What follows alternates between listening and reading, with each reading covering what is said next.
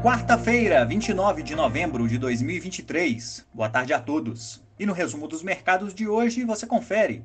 O Ibovespa operou em volatilidade acentuada, contando com diversas trocas de sinal ao longo do pregão e perdendo força no fim da tarde, recuou 0,29% e fechou aos 126.166 pontos.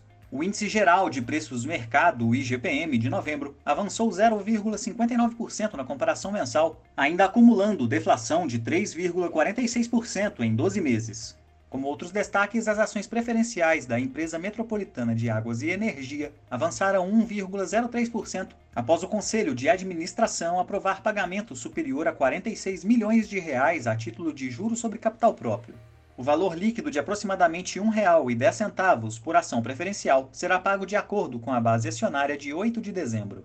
Já as ações da Vale chegaram a abrir em alta, mas acompanharam o movimento observado pelo minério de ferro no mercado internacional e fecharam em baixa de 0,03%. O dólar à vista, às 17 horas, estava cotado a R$ 4,89, em alta de 0,32%. Indo para o exterior, as bolsas asiáticas fecharam em baixa. Em mais um dia sem divulgações relevantes no continente, as atenções seguem voltadas para a decisão de juros na Coreia do Sul e dados setoriais chineses de novembro, que saem na virada do dia. Na China, o índice Xangai Composto caiu 0,56% e no Japão, o índice Nikkei cedeu 0,26%. As bolsas europeias fecharam em alta, reagindo à desaceleração de 0,6 ponto percentual da inflação ao consumidor na Alemanha na base anual de novembro, de acordo com dados preliminares, nível mais baixo desde junho de 2021. Investidores concentraram apostas em cortes de juros por parte do Banco Central Europeu ao longo de 2024, inclusive com comentários de dirigentes da entidade em linha com cortes no terceiro trimestre do próximo ano. O índice Eurostock 600 subiu 0,45% as bolsas americanas não apresentaram direção única.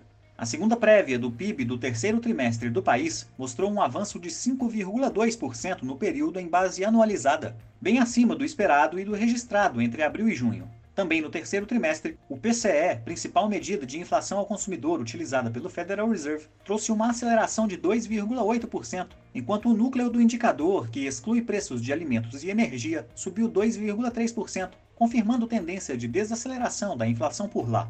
O Nasdaq teve baixa de 0,16%, o S&P 500 caiu 0,09% e o Dow Jones avançou 0,04%.